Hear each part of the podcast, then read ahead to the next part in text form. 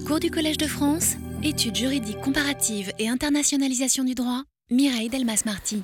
Aujourd'hui, nous abordons la question des jalons. Et oui, ce sont de simples jalons. On peut guère dire autre chose quand il s'agit de construire une paix durable et de relier les générations. Vaste programme. En fait, euh, ce qui, le, point commun entre ces deux objectifs, ce qui fait le lien, je dirais que c'est le mot anticipation. Parce que parmi les multiples conséquences de la mondialisation, il y en a une qui frappe particulièrement les systèmes de droit, c'est en fait le débordement des repères, des repères juridiques traditionnels. Alors bien sûr, il y a le débordement des repères dans l'espace, nous l'avons vu avec la question de la citoyenneté et avec la question de la responsabilité, mais il y a aussi, et c'est peut-être plus difficile encore, le débordement des repères dans le temps, la nécessité donc d'anticiper. Et je dirais, au cas où ça nous aurait échappé, l'actualité nous le démontre en ce moment même, à sa manière euh, brutale et même tragique. Si on pense au massacre en Libye, si on pense aux conséquences de la catastrophe de Fukushima au Japon, on a vraiment le sentiment que ce qui devient prioritaire, c'est l'objectif de prévention.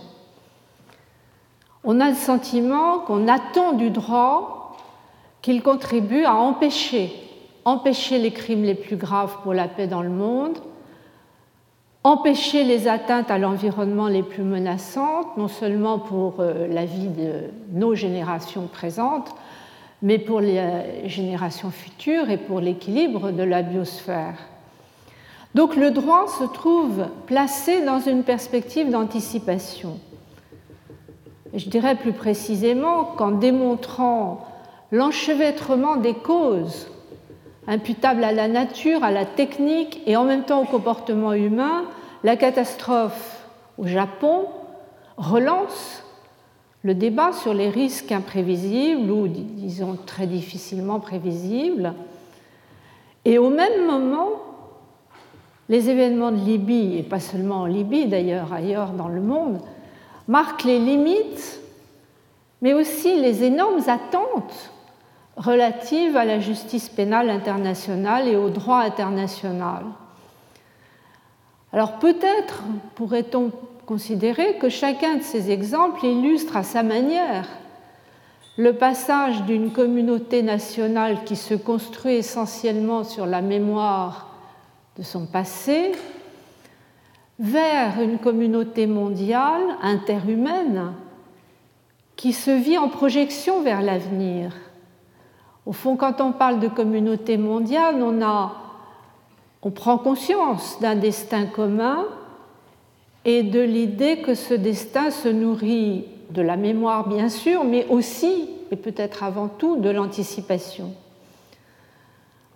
Alors je ne sais pas si les monuments aux morts seront un jour remplacés par des monuments aux générations futures. C'est la suggestion de Laurent Néret dans son bel article sur la, les générations futures et la, réparation, entre guillemets, des préjudices aux générations futures. Mais en tout cas, ce qui devient clair, c'est que la représentation traditionnelle d'un droit identifié à l'État et conjugué au présent ne rend pas compte de la mondialisation actuelle. Encore une fois, la mondialisation, ce n'est pas seulement l'extension dans l'espace, c'est la dilatation des effets juridiques dans le temps. Et on pourrait dire qu'au fond, l'anticipation, elle vise à la fois le futur immédiat, parce que quand on parle de paix durable, c'est ce que l'on a sans doute à l'esprit d'abord, le futur immédiat, mais elle vise aussi le futur lointain. Les générations futures, ça peut aller très loin.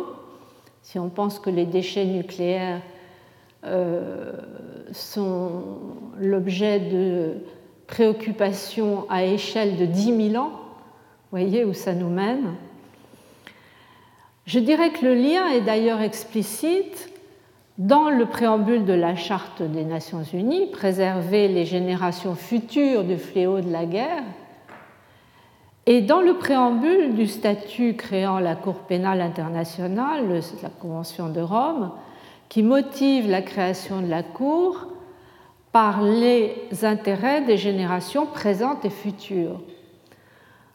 Cela étant, nous les distinguerons euh, bien sûr pour la clarté de la présentation. D'un côté, construire une paix durable en réduisant les tensions inévitables mais inquiétantes entre la justice et la force. D'autre part, relier les générations en conciliant, mais ce n'est pas toujours facile, les droits des générations présentes et ce que j'appellerais plutôt que les droits, les devoirs à l'égard des générations futures. Et pour conclure, nous verrons ce qui peut-être relie les deux thèmes, ce sont les limites de l'anticipation. Mais construire une paix durable pose la question des jalons. Encore une fois, on ne peut rien espérer de plus que des jalons pour réduire les tensions entre la justice et la force. Au fond, le fondement de l'idée même de justice pénale internationale, c'est pas de paix sans justice. Et c'est une sorte d'écho à l'ouvrage de Hans Kelsen, Peace through Law, la paix par le droit. Alors associer les deux, associer la paix et, et la justice ou la paix et le droit, c'est pas nouveau à l'échelle des cités ou des nations. C'était déjà l'image qu'on trouvait sur le bouclier d'Achille. Mais à l'échelle du monde, la création d'une Cour pénale internationale permanente, c'est moins de dix ans. La Convention date de 1998, mais la mise en vigueur, c'est 2002. Ce qui veut dire que pendant très longtemps, la paix était imposée par les armes, elle était imposée sans la justice, et c'était la paix des vainqueurs. Et puis sont apparus les premiers tribunaux pénaux internationaux à Nuremberg et à Tokyo, mais c'était la justice des vainqueurs. Alors déjà avec les tribunaux dits ad hoc pour l'ex-Yougoslavie et le Rwanda, on prévoit autre chose qu'une justice des vainqueurs, c'est une justice internationale, mais elle est spécifique. Elle vise un certain lieu et une certaine période. Désormais, nous avons une justice pénale internationale à vocation universelle, même si tous les États n'ont pas encore ratifié les textes, et à vocation permanente. Et alors, euh, depuis qu'elle existe, mais encore une fois, ce n'est pas très ancien, moins de dix ans, on commence à découvrir qu'elle ne facilite pas toujours le processus de réconciliation, de pacification. Et on commence à douter du postulat pas de paix sans justice. Je me souviens, il n'y a pas très longtemps, c'était l'année dernière, à la Fondation des sciences politiques, avait été organisé un débat dans lequel étaient associés euh, des diplomates, des universitaires et des membres de la Cour pénale, notamment le procureur général euh, Moreno Ocampo. Et la question qui était posée, c'était justice et paix, s'agit-il d'une équation impossible? Vous voyez le doute. Alors, la réponse, elle dépend beaucoup du contexte. Tout récemment, nous avons enregistré un entretien pour la revue de sciences criminelles, pour un prochain numéro de la revue de sciences criminelles, avec Marcel Lemonde, qui est euh, magistrat français, qui a été devant les chambres extraordinaires du Cambodge le juge d'instruction dit international, c'est-à-dire qu'il a travaillé en équipe avec le juge cambodgien pour mener l'instruction euh, dans l'affaire euh, que vous connaissez. Et ce qui est intéressant dans l'entretien, c'est qu'il rappelle que quand il a fallu rédiger ensemble, juge cambodgien et juge français, le règlement intérieur de ces chambres extraordinaires, qui sont des chambres mixtes, eh bien, les collègues cambodgiens avaient insisté pour inscrire l'objectif de paix dans le règlement intérieur, même si ce n'était pas une question proprement juridique. Et le sentiment de Marcel Lemonde, c'est que l'objectif est assez largement atteint, mais en même temps, il signale que l'argument comporte des risques de dérive au nom de l'objectif de paix, par exemple, on a essayé euh, d'éviter certains témoins euh, haut placés.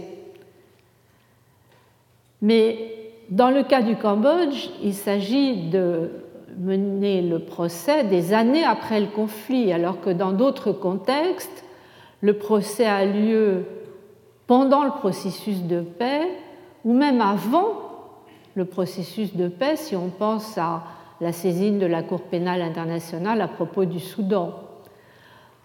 Donc le contexte est très important et d'ailleurs il est très présent dans le livre que vient de publier Pierre Azan, qui est encore plus provocateur que notre colloque de Sciences Po, puisque lui pose la question la paix contre la justice. Et il distingue effectivement justice avant la paix, pendant la paix, après la paix. Alors, pour rester un instant sur cet ouvrage, La paix contre la justice, la méthode est bonne, mais le sous-titre me paraît un peu réducteur, parce que le sous-titre, c'est comment reconstruire un État avec des crimes de guerre. Or, à l'heure de la mondialisation, construire une paix durable, c'est pas seulement reconstruire un État, c'est-à-dire restaurer l'ordre national rompu par les crimes. C'est aussi construire une société interhumaine.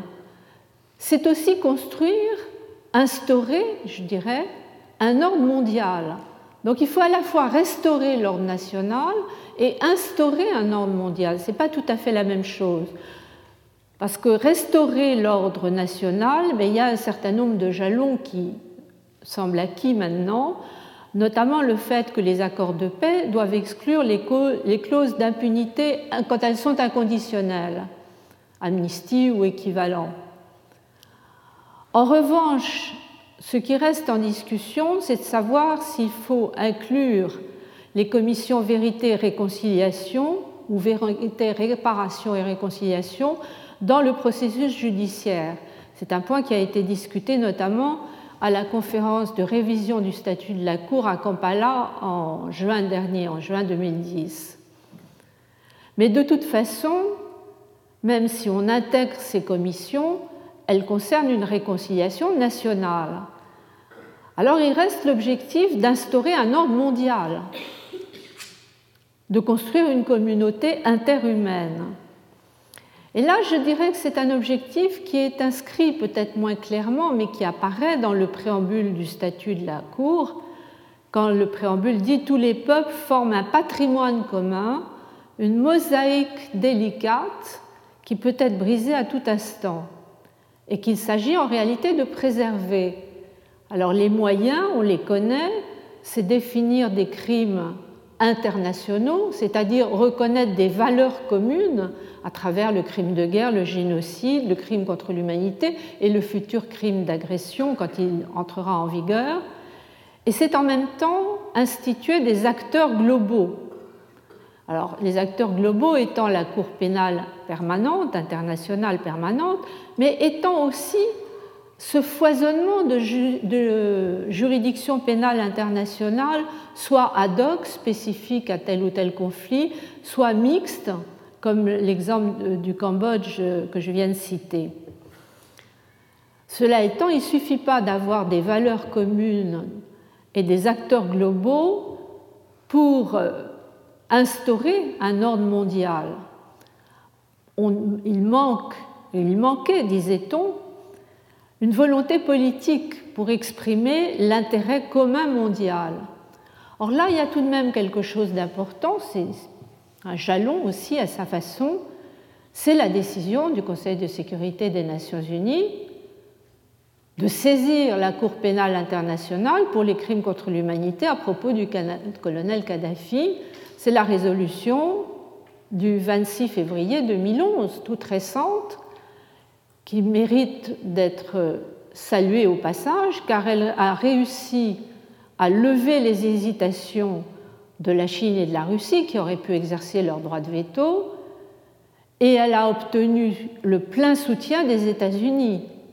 Alors, quand on se souvient que les États-Unis avaient non seulement refusé de signer la Convention de Rome, mais conclu des traités bilatéraux pour sanctionner les pays qui ratifieraient le texte, On voit, j'ai déjà eu l'occasion de le souligner, qu'il y a du chemin qui a été parcouru. Mais en même temps, dans cette affaire de la Libye, on voit bien que la saisine de la justice ne suffit pas sans que la force accompagne. D'où le mécanisme d'intervention prévu par la deuxième résolution, celle du 17 mars, on est vraiment très près euh, dans l'actualité, qui autorise les États membres à prendre toutes les mesures nécessaires, vous l'avez lu dans tous les journaux, pour protéger les civils et les zones peuplées par des civils sous la menace d'attaque par les forces du colonel Kadhafi.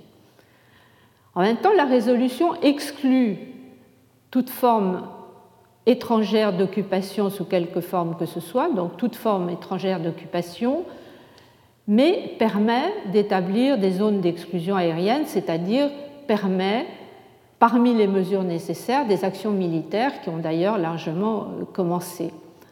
Alors que faut-il en penser? Moi j'ai lu, comme vous tous, j'imagine, les commentaires. Certains approuvent pleinement la résolution. J'ai cité certains, je crois, notamment le journaliste Frachon qui dit Au fond, ça met fin à 42 années d'une dictature folle et cruelle, bravo. Et puis d'autres au contraire, d'autres au contraire comme euh, l'ancien ambassadeur Ruffin, disent mais non, euh, c'est une nouvelle forme de guerre humanitaire. Alors, avant de prendre parti, je dirais, on est, on est ramené en quelque sorte au vieux, célèbre, ancien et célèbre constat de Pascal, qu'il faut relire à cette occasion. Ne pouvant faire qu'il soit force d'obéir à la justice, on a fait qu'il soit juste d'obéir à la force. Ne pouvant fortifier la justice, on a justifié la force, afin que la justice et la force fussent ensemble et que la paix fût qui est le souverain bien. Au fond, c'est une invitation à évaluer les, les, jalons et leur signification selon ces deux axes. Fortifier la justice d'un côté mais aussi justifier la force, ce qui est plus ambigu, parce que c'est une formule qui peut couvrir l'exercice de la force au profit de la paix mondiale, mais aussi l'exercice de la force dans l'intérêt des plus puissants. Fortifier la justice, c'est moins ambigu, mais ce n'est pas forcément plus facile à réaliser. Au moment de la conférence de révision du statut à Kampala, il y a principalement deux jalons de fortification de la justice qui ont été discutés et sur lesquels on essaye de faire des avancées. C'est la complémentarité et la coopération. La complémentarité, je vous rappelle qu'elle est inscrite dans le statut, c'est l'article 17 du statut. La Cour internationale, la Cour pénale internationale, est compétente seulement si un État n'a pas la volonté ou est dans l'incapacité de mener lui-même l'enquête et les poursuites. En fait, c'est l'idée de la subsidiarité de la compétence internationale par rapport à la compétence du juge national. Cette idée n'était pas évidente. Quand on avait créé quelques années avant les tribunaux pour l'ex-Yougoslavie et le Rwanda, il y avait un principe de primauté la justice pénale internationale passant avant la justice nationale. Mais quand on a discuté de la Convention qui est devenue la Convention de Rome, il y avait des résistances des États pour des raisons politiques, préserver la souveraineté autant que faire se peut, et punir donc soi-même.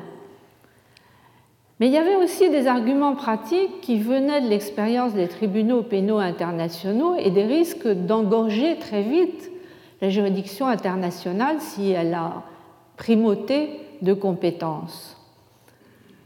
Et puis il y a une troisième raison qui est apparue, c'est que même si le statut n'oblige pas directement les États signataires à adapter leur législation et à juger eux-mêmes, ils peuvent le faire mais ils ne sont pas obligés de le faire, en, réalité le principe de complémentarité peut fonctionner comme une incitation indirecte à transposer le droit international pénal dans le droit interne.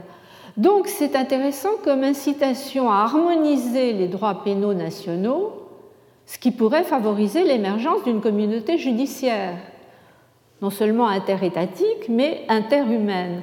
Ce serait une manière, cette harmonisation, de participer au processus d'humanisation en associant la justice nationale, les juges nationaux, aux juges internationaux.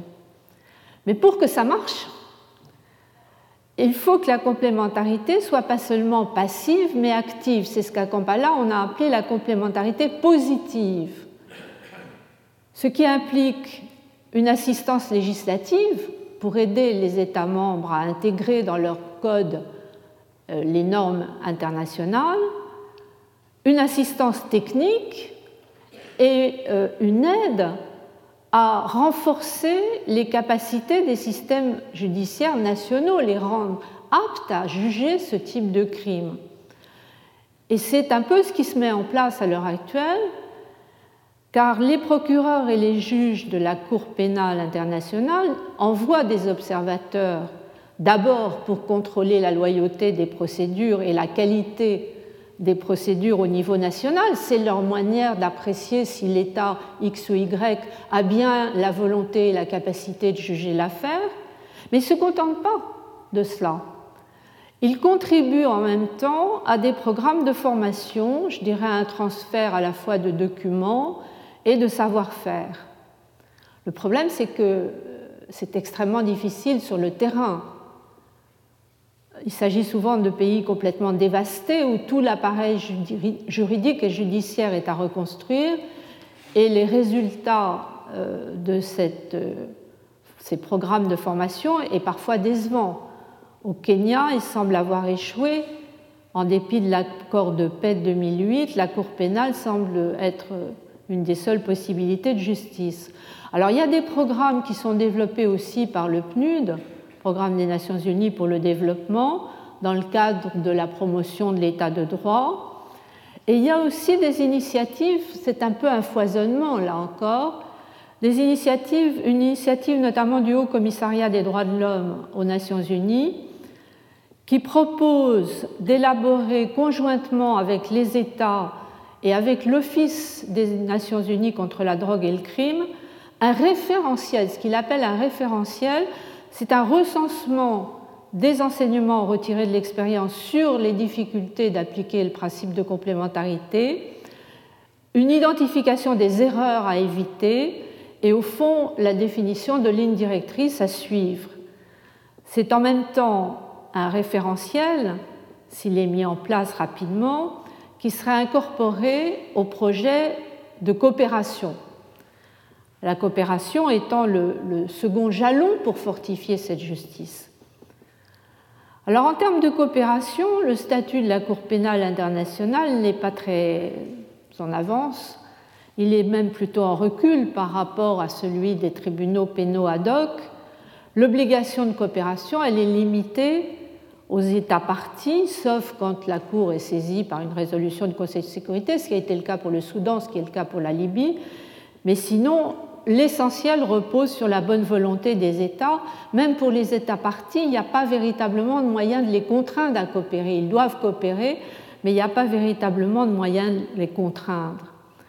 Alors certains observateurs critiques, je pense notamment à Serge Sur dans un article, je vous ai indiqué la référence qui va prochainement être publiée, pensent que finalement la solution de la Cour pénale n'est peut-être pas la meilleure. Il vaut mieux favoriser les tribunaux ad hoc, les tribunaux mixtes, et éventuellement, alors il propose une formule qui serait encore une nouvelle formule, qui serait de favoriser la création de tribunaux pénaux régionaux.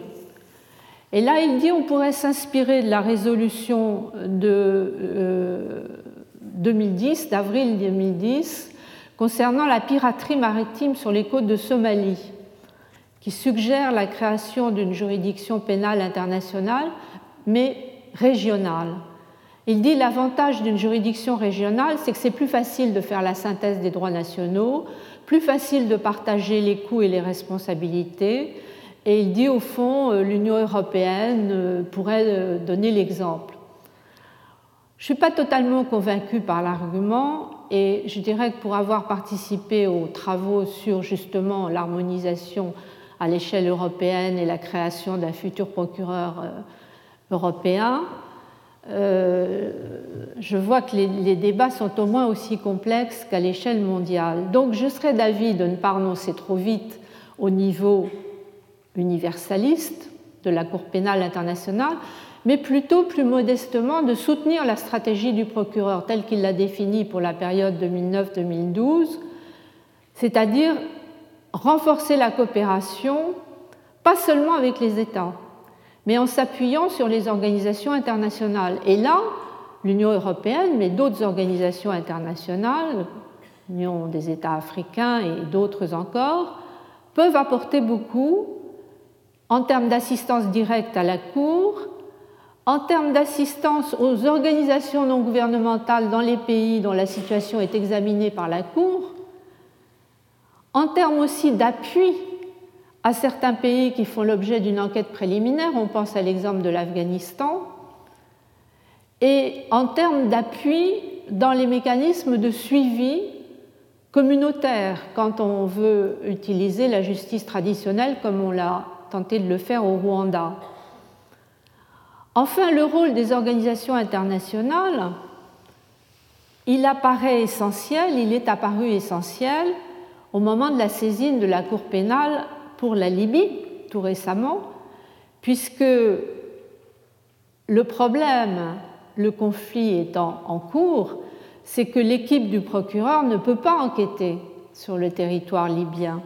Elle peut seulement, cette équipe, rassembler des documents et des témoignages extérieurs. Donc elle a besoin de l'aide, de la coopération des organisations non gouvernementales et des organisations internationales. Et là, c'est très important que la résolution précise que la Ligue arabe, d'une part, et le Conseil des droits de l'homme, d'autre part, ont annoncé, avec le soutien du Haut Commissariat aux droits de l'homme, l'ouverture d'enquêtes indépendantes. Donc le procureur enquête, mais parallèlement, il a le soutien d'enquêtes indépendantes menées par les organisations internationales. C'est prévu explicitement par la résolution du 26 février. En revanche, il y a quelque chose de plus troublant dans cette résolution, c'est qu'elle précise que les civils et militaires envoyés en Libye sous mandat de l'ONU ne seraient pas passibles de poursuites s'ils étaient ressortissants de pays qui n'ont pas ratifié le traité. C'est le cas notamment, vous le savez, des États-Unis. Donc là, on voit de nouveau poindre l'autre dimension du constat de Pascal, justifier la force. Ou si vous préférez, ça amène à poser la question comment faire qu'il soit juste d'obéir à la force? Alors l'ambiguïté, elle est au cœur du droit international. Quand nous avons travaillé sur les crimes internationaux, j'avais souligné euh, que la charte de l'ONU interdit l'emploi de la force mais le, chapitre 7, en même temps, dit à quelles conditions le Conseil de sécurité peut autoriser le recours à la force pour garantir la sécurité collective. Le cadre est juridique, certes, mais il est en même temps limité par le droit de veto euh, des membres permanents du Conseil de sécurité, ce qui fait que la légalité du recours à la force ne garantit pas forcément sa légitimité et de nombreux internationalistes, que ce soit Jean-Marc Sorel ou Emmanuel Decaux dans les références que j'ai données, soulignent qu'il y a une sorte de défi éthique de la moralisation du droit international. Il ne suffit pas de juger les crimes commis par les vaincus, encore faudrait-il juger les crimes commis par les vainqueurs. Et là, on est renvoyé au débat sur le crime d'agression, que je ne vais pas reprendre aujourd'hui, je l'avais longuement commenté.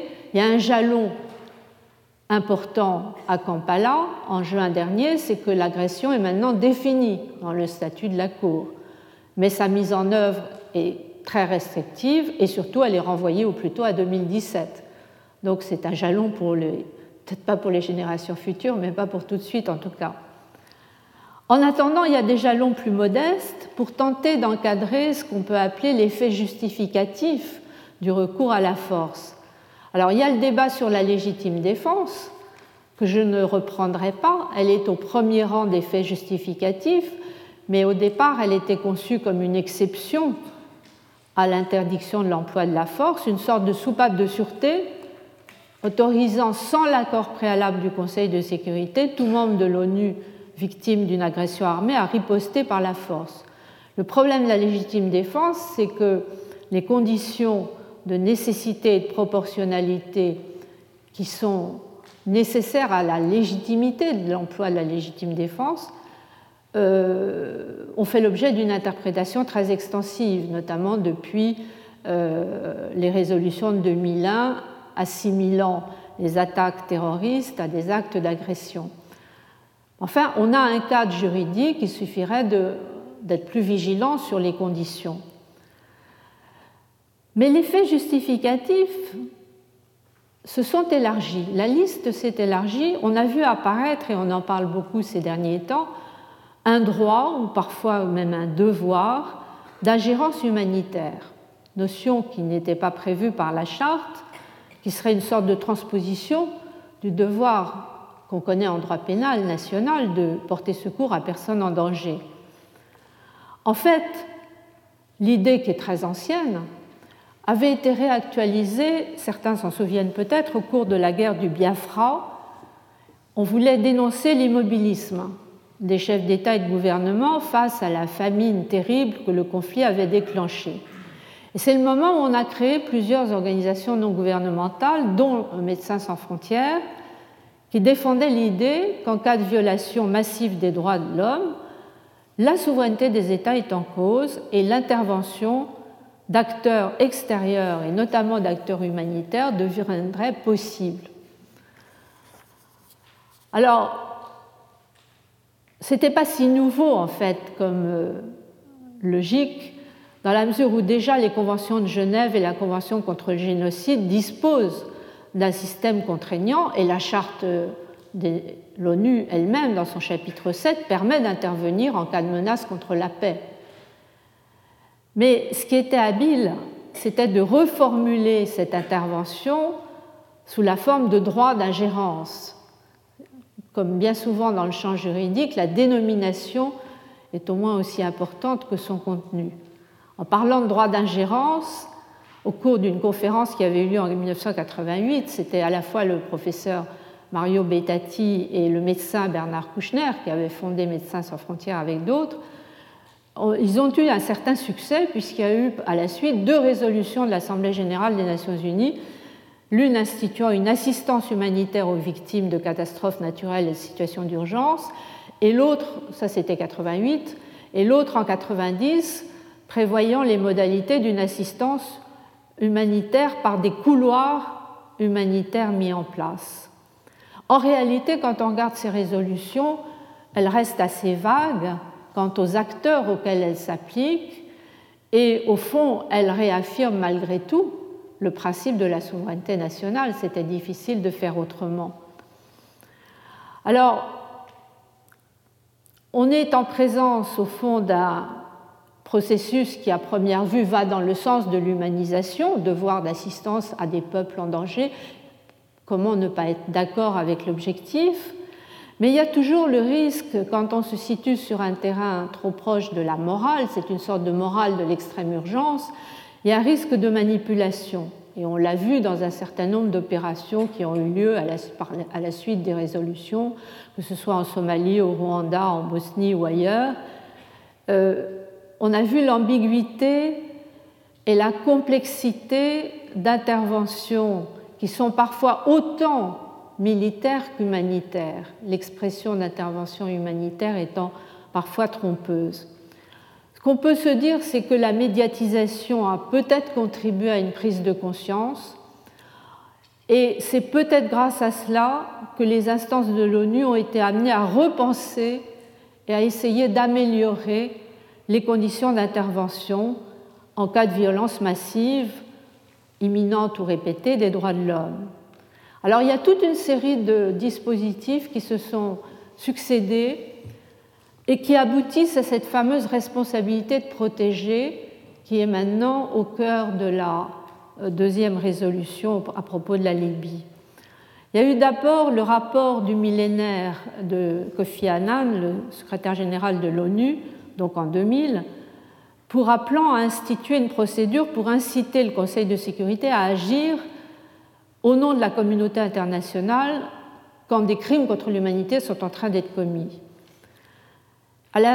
en réponse à son rapport, le gouvernement canadien a alors créé une commission internationale de l'intervention et de la souveraineté des États, CIISE, qui a rendu en décembre 2001 un rapport qui porte pour titre la responsabilité de protéger. Et là, on peut se demander s'il n'y a pas un nouveau jalon qui est en train de se mettre en place pour encadrer la force. Alors, responsabilité de protéger, c'est un concept moins provocateur que l'ingérence humanitaire. Et le rapport de 2001 a favorisé un débat au sein d'un groupe dit à haut niveau qui avait été créé par le secrétaire général pour traiter des menaces, des défis et des changements du monde. Ça a donné lieu à un débat fécond parce qu'on est arrivé à un cadre juridique relativement précis. la responsabilité de protéger suppose deux cas, soit des pertes considérables en vie humaine, soit un nettoyage ethnique à grande échelle, et toujours pour le groupe à haut niveau, cinq critères. Alors vous avez la gravité de la menace, la légitimité du motif d'intervention militaire, l'absence de solution alternative pour faire cesser la menace, la proportionnalité de l'intervention militaire envisagée par rapport à la gravité de la menace et les chances de réussite, les chances raisonnables de réussite.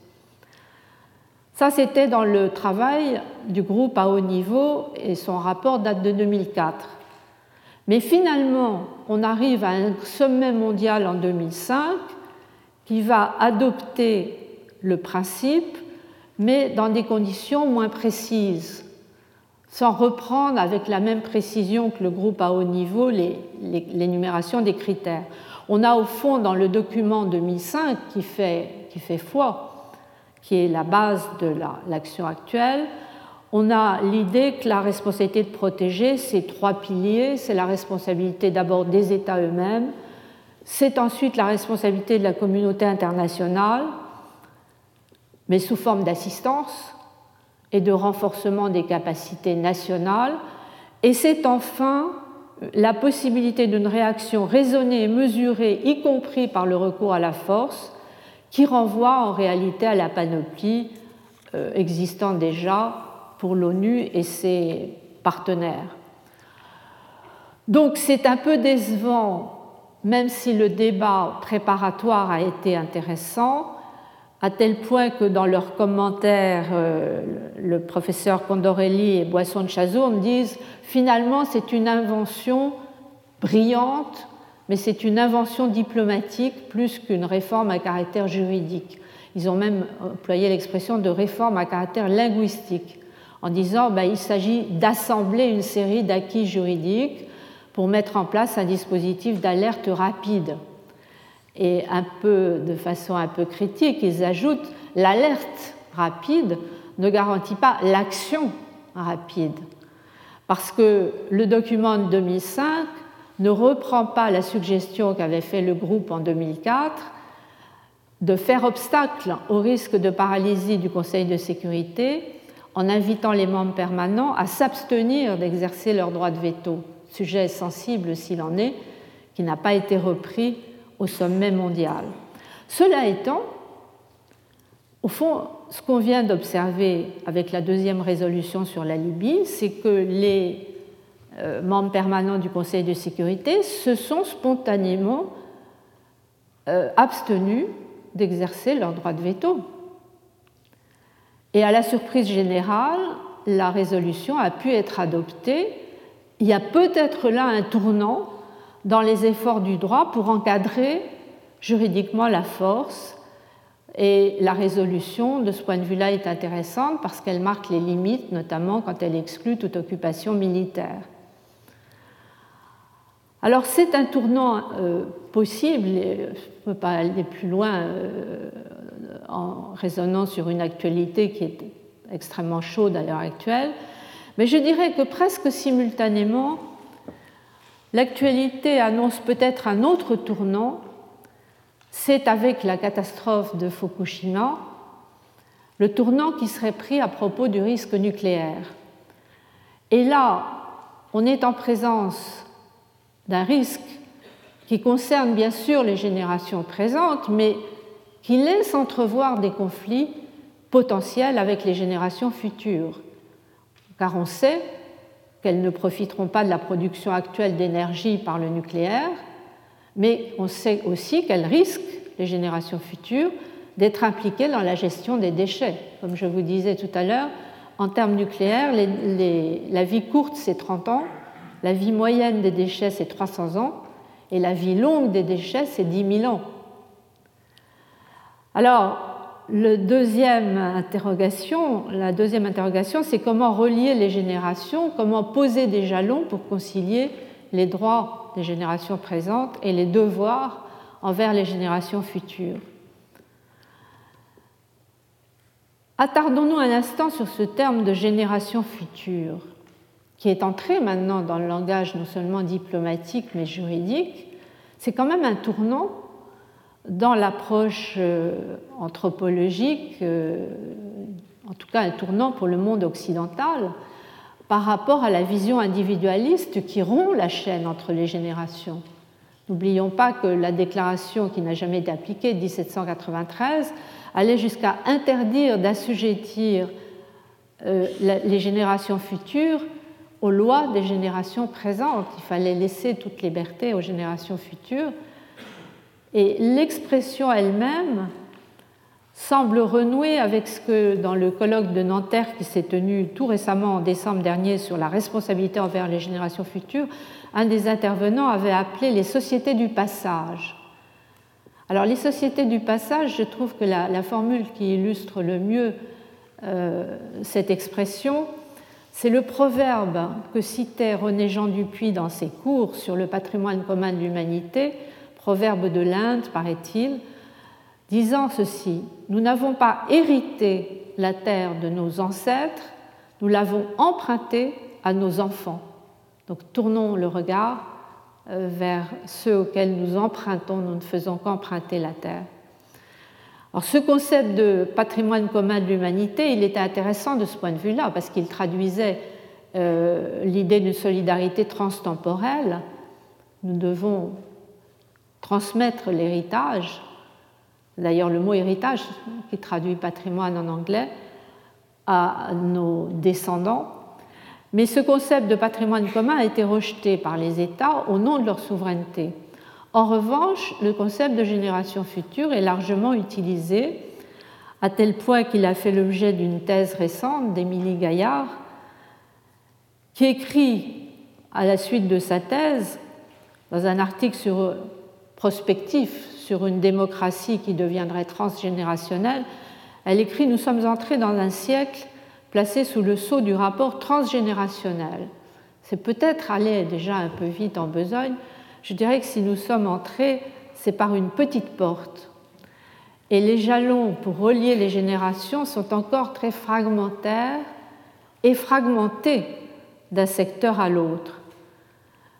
Le concept est inscrit, mais il est inscrit essentiellement dans le droit de l'environnement international et national. En France, c'est la charte de l'environnement, qui, vous savez, a valeur constitutionnelle depuis 2005. En même temps, il faut être conscient du fait que relier les générations, une expression finalement très vague, qui n'a pas la même signification euh, selon l'éloignement dans le temps. Il y a les générations proches ou les générations lointaines, les générations qui sont appelées à se rencontrer et celles qui ne sont pas appelées à se rencontrer. En fait, la vraie difficulté, c'est avec la catégorie des générations qui ne sont pas appelées à se rencontrer, les futures, au sens le plus éloigné du terme. Parce que avec ces générations-là, on ne peut pas appliquer l'idée de réciprocité juridique qui est au cœur de l'organisation de nos systèmes de droit. Il n'y a pas de réciprocité juridique entre notre génération et celles que nous ne rencontrerons pas, qui sont peut-être celles qui auront affaire avec les déchets nucléaires dans 10 000 ans, par exemple. Alors, dans sa thèse, Émilie Gaillard propose un nouveau paradigme pour remplacer la réciprocité, c'est le paradigme de l'asymétrie, qui est intelligemment euh, conçu, mais je dirais que ça ne suffit pas pour euh, concilier les intérêts parfois antagoniques entre générations présentes et futures. Je crois que ce qu'il faudrait creuser davantage, c'est la distinction entre les droits de l'homme et les devoirs, les devoirs à l'égard de ceux qui ne sont pas en situation de réciprocité avec nous. Nous avons des droits mais nous avons également des devoirs quand il n'y a pas de réciprocité. Or, droits et devoirs correspondent à des montages différents. Dans la relation au sein des générations futures, les droits de l'homme sont opposables aux autres êtres humains. Mais dans la relation aux générations futures, nous sommes engagés sans réciprocité par nos devoirs. Et on retrouve ici le débat qui était ouvert très largement par l'ouvrage, je cite toujours en la matière de Hans Jonas, le principe responsabilité. Vous savez qu'il s'agissait d'opposer au principe espérance d'Ernest Bloch une heuristique de la peur. Alors Jonas précise qu'il ne vise pas l'angoisse pour soi, mais la crainte qu'un héritage dégradé dégrade en même temps les héritiers. Jonas précise dans son livre qu'il voulait lancer un appel au courage, courage d'assumer la responsabilité à l'égard des générations futures. Mais il y a derrière cette heuristique de la peur un risque qui me paraît très présent et qu'il faut tenir en considération, c'est le risque d'instaurer une culture de la peur. D'où la nécessité de préciser les, les jalons pour organiser le devoir de l'anticipation et pour imaginer quel type d'action en justice accorder, organiser au profit des générations futures. On parle d'action en réparation, mais la réparation prospective, c'est une oxymore. En réalité, c'est plutôt une action en préservation qu'il faudrait peut-être mettre en place pour anticiper sur l'avenir. Alors la première question, c'est le devoir d'anticipation. Elle est réalisée à travers le principe de précaution, de la prévention des risques avérés, on en vient à la précaution face à des risques qui sont seulement potentiels, qui sont seulement incertains, les risques de risque. On sait que ce principe de précaution, il est apparu dans le droit de l'environnement dans les années 80. Il a été consacré en droit international, puis en droit interne, et il est largement euh, consacré maintenant à l'échelle européenne dans les textes et dans les jurisprudences des deux cours, la Cour européenne des droits de l'homme et celle de Luxembourg, celle de euh, l'Union européenne. Et là, je vous renvoie à la chronique de François Trébul. Alors ce principe de précaution, il est très critiqué, comme vous le savez. Certains, comme François Eval, l'ont analysé comme substituant un paradigme de la sécurité à celui de la responsabilité ou de la solidarité. Il y a eu l'État-providence et il y a maintenant l'État de la précaution. Mais je dirais qu'en pratique, il faut combiner les trois. Il y a à la fois un objectif de sécurité, de responsabilité et de solidarité.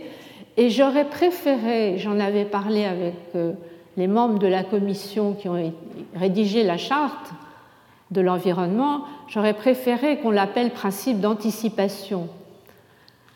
Parce que ce principe de précaution, il ne doit pas conduire à l'immobilisme.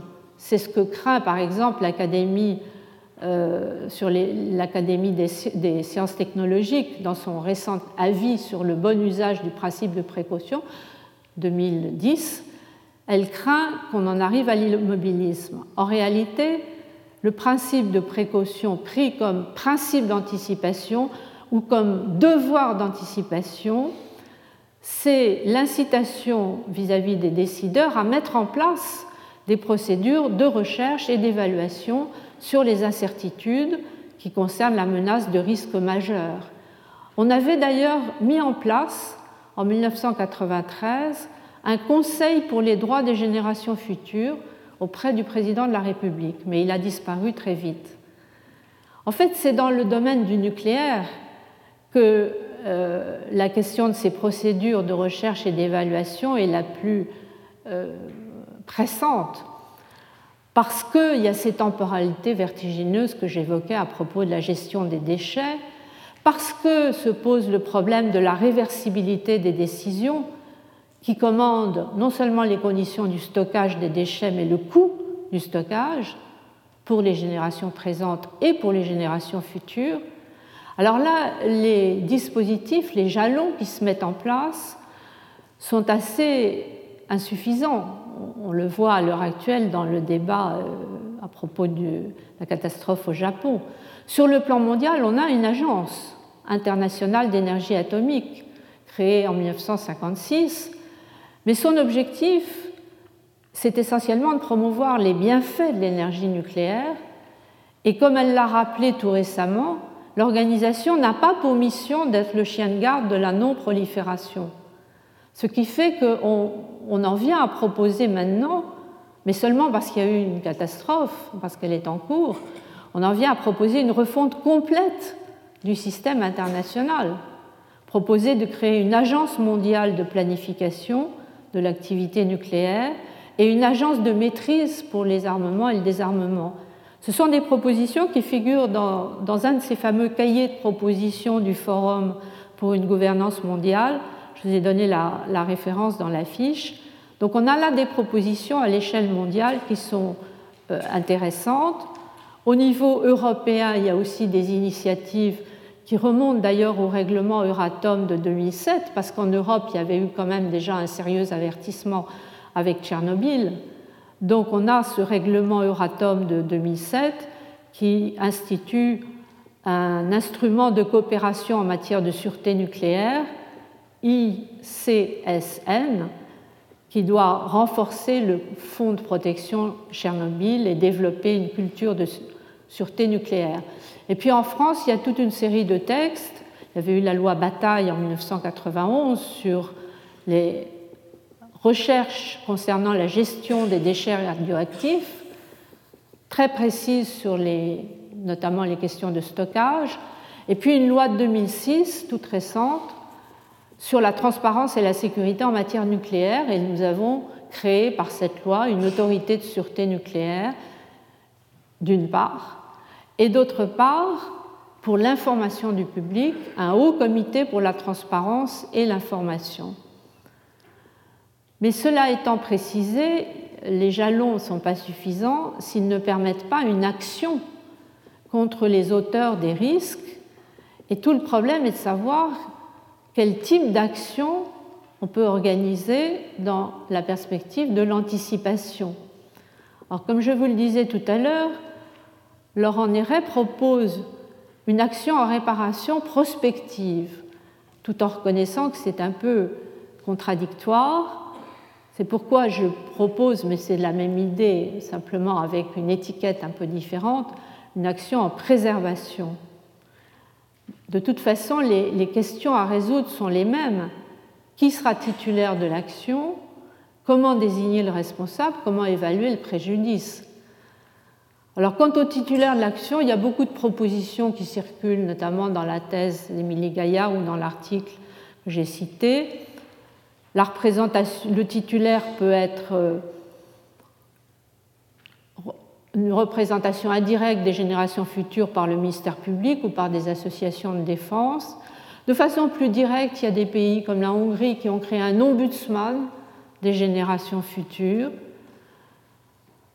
On peut penser à un ombudsman à l'échelle mondiale, mais ça, c'est sans doute anticiper beaucoup sur l'état actuel euh, de la communauté mondiale. Cela étant, à l'échelle mondiale, il y a tout de même un exemple intéressant c'est l'autorité qui avait été créée par la Convention de 1982 sur le droit de la mer, une autorité internationale habilitée à agir pour le compte de l'humanité présente et des générations futures dans l'exploitation des ressources des océans. Alors c'est une autorité qui a été créée tardivement parce que la Convention est de 1982, il a fallu attendre l'effondrement du bloc communiste et le recentrage autour du libéralisme économique, donc 1994, pour qu'elle soit créée finalement en 1995, avec une euh, révision du texte à la baisse. L'autorité créée est moins ambitieuse que celle qui était prévue au départ.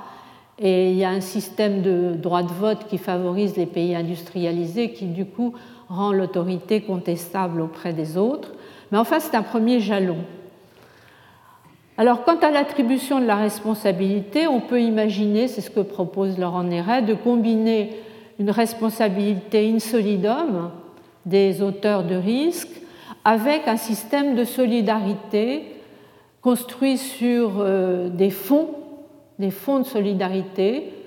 On a déjà des fonds nucléaires qui sont alimentés par les producteurs d'électricité. Il y a des fonds sociaux spéciaux en matière sanitaire ou environnementale. Au niveau international, on peut prendre des exemples dans différentes directions. Il y a le fonds qui a été institué par le statut de Rome pour les victimes des crimes internationaux les plus graves. Et il y a le débat actuel dont je vous avais parlé à Cancun à propos du changement climatique, la création d'un fonds vert de compensation qui serait euh, géré par la Banque mondiale.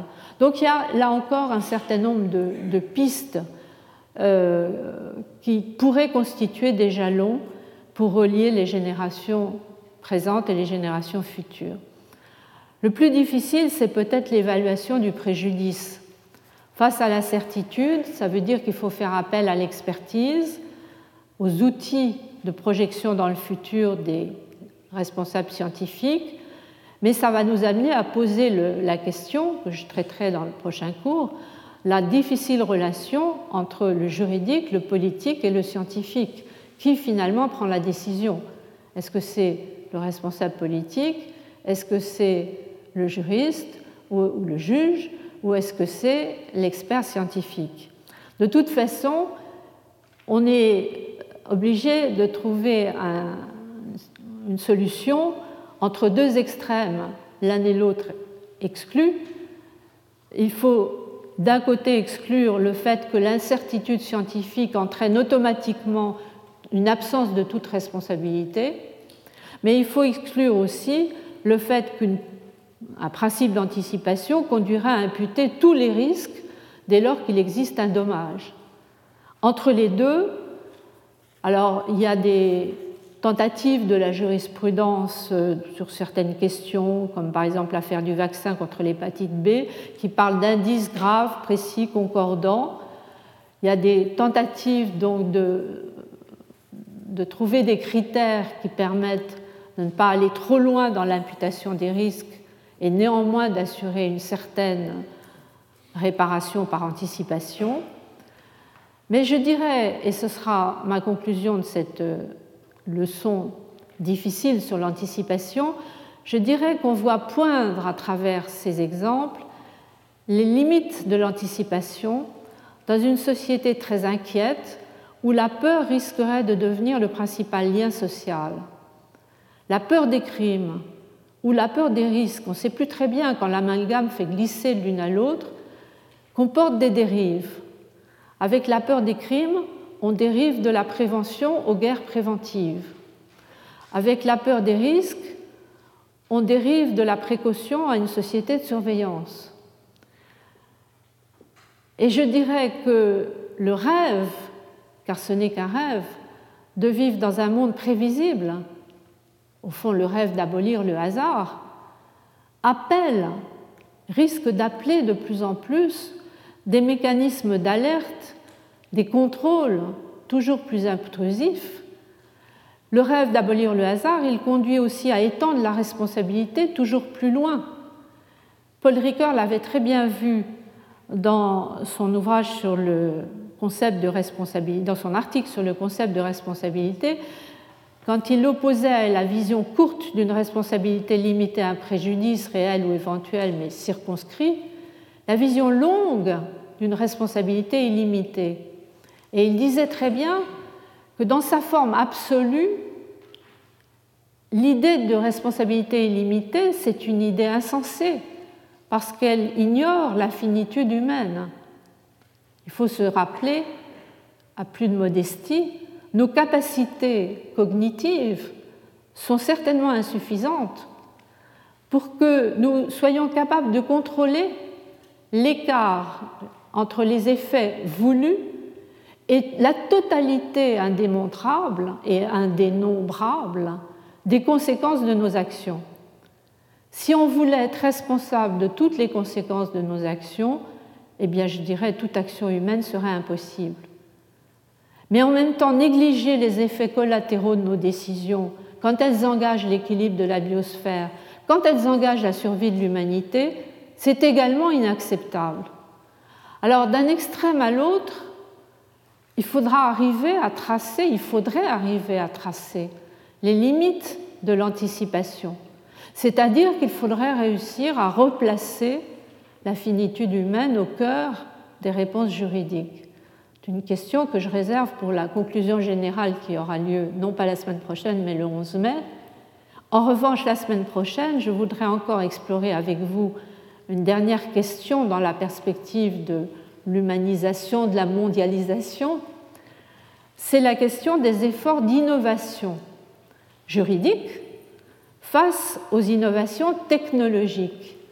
Car au fond, on peut considérer que anticiper et innover, ce sont bien deux processus liés étroitement à l'idée même d'humanisation. Donc le programme la semaine prochaine sera de nous attacher aux efforts d'innovation juridique face aux innovations technologiques. Et puis il y aura un temps euh, d'arrêt du cours. Il y aura le séminaire dont je vous donnerai le programme précis euh, à la fin du cours la semaine prochaine, le séminaire interdisciplinaire avec mes collègues du Collège de France scientifiques et, et érudits sur hominisation et humanisation. Ce sera une manière de compléter le cours et c'est pourquoi j'ai renvoyé la conclusion générale à la date du 11 mai de manière à intégrer le travail interdisciplinaire du euh, séminaire d'avril.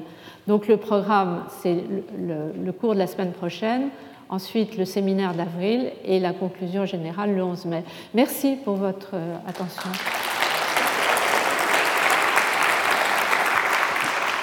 Retrouvez tous les contenus du Collège de France sur www.colège-2-france.fr.